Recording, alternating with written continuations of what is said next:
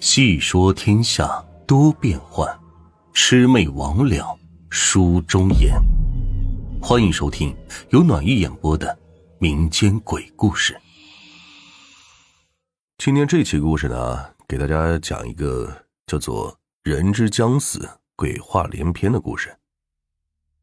爷爷有个妹妹，我得喊姑奶奶，嫁到我们这个地方的一个乡下。小的时候跟着大人去。要么骑车去，要么是搭公共汽车去，交通很是不方便。后来就开车去，全然没有了小时候的那种好远的感觉。开得快一点，二十分钟就足够了。到底是交通便利了，这到处都是公路。记得在以前，唯一的一条两车道公路通往那边，下了公路还得走上很长时间的石子路，还得走泥路呢。我要说的就是这个。姑奶奶的故事。这姑奶奶一身强势，别说在他们村，就是在邻村，那都是有名的。她的强势，简单点来说，就是不会欺负别人，但是别人要是招惹了她，她绝对不饶人。姑奶奶患有一种神经上的疾病，就是头部不时的一抽一抽的，虽然幅度很小，但也极易察觉。这个病呢。倒无大碍，不影响吃，不影响睡的。每年其实我们见不到几次。若这年没什么事，也就是春节的时候，正月里我跟着父亲和几个堂叔去拜年，然后吃个午饭。其实每年还有个集，若是凑巧的是个周末，我就跟着去；若不是，我就只好待在学校了。小姑奶奶的丈夫自然就是我的姑爷爷，庄稼汉子。小小的眼睛总是笑眯眯的，一笑眼睛就没了，也没有什么爱好，就是麻将，还老是输钱。为了这事没少被小姑奶奶骂。他呢也不生气，每次都是嘿嘿笑笑。他也知道老婆子也就是嘴上硬，心里可软了，只是从不表现出来罢了。那是个冬天，读高中的我已经放了寒假。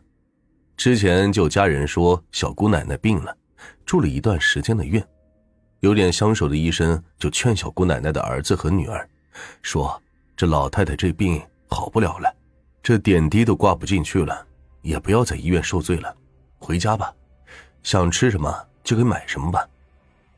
这不是冰冷的病危通知书，只是多了点人情味儿子同意，可是女儿不同意，说是转院。转到外地是不现实了，老人的身体根本吃不消长途，只好联系当地的另外一家医院。医院一了解情况，直接就不收。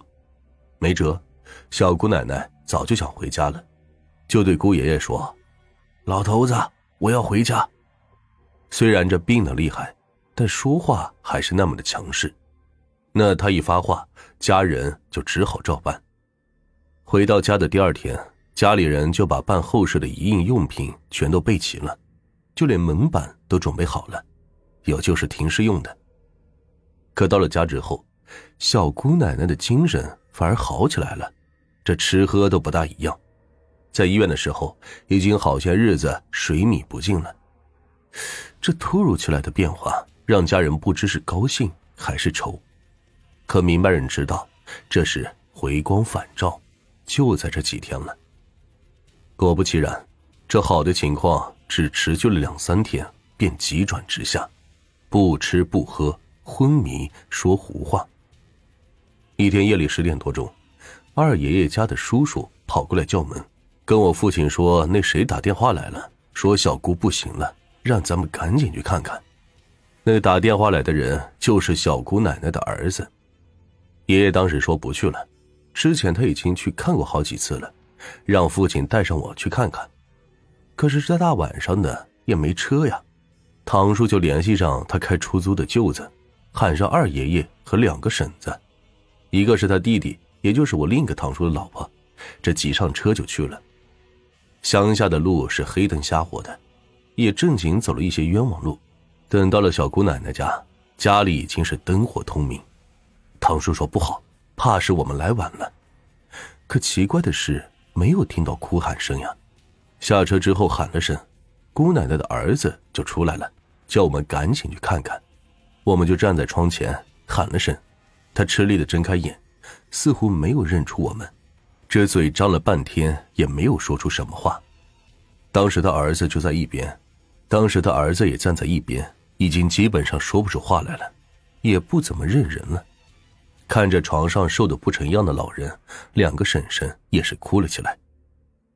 小姑奶奶的儿子女儿跟我说着这两天的事，说是情况变得太快，几乎是在一天之内就成这样了。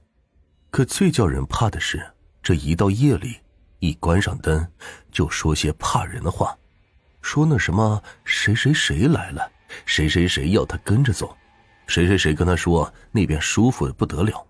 这些谁谁谁都是早已死了的人，还说起先都是好声好气的说，他不肯走，就凶巴巴的起来拉他、骂他、打他，还带着一群鬼来吓他。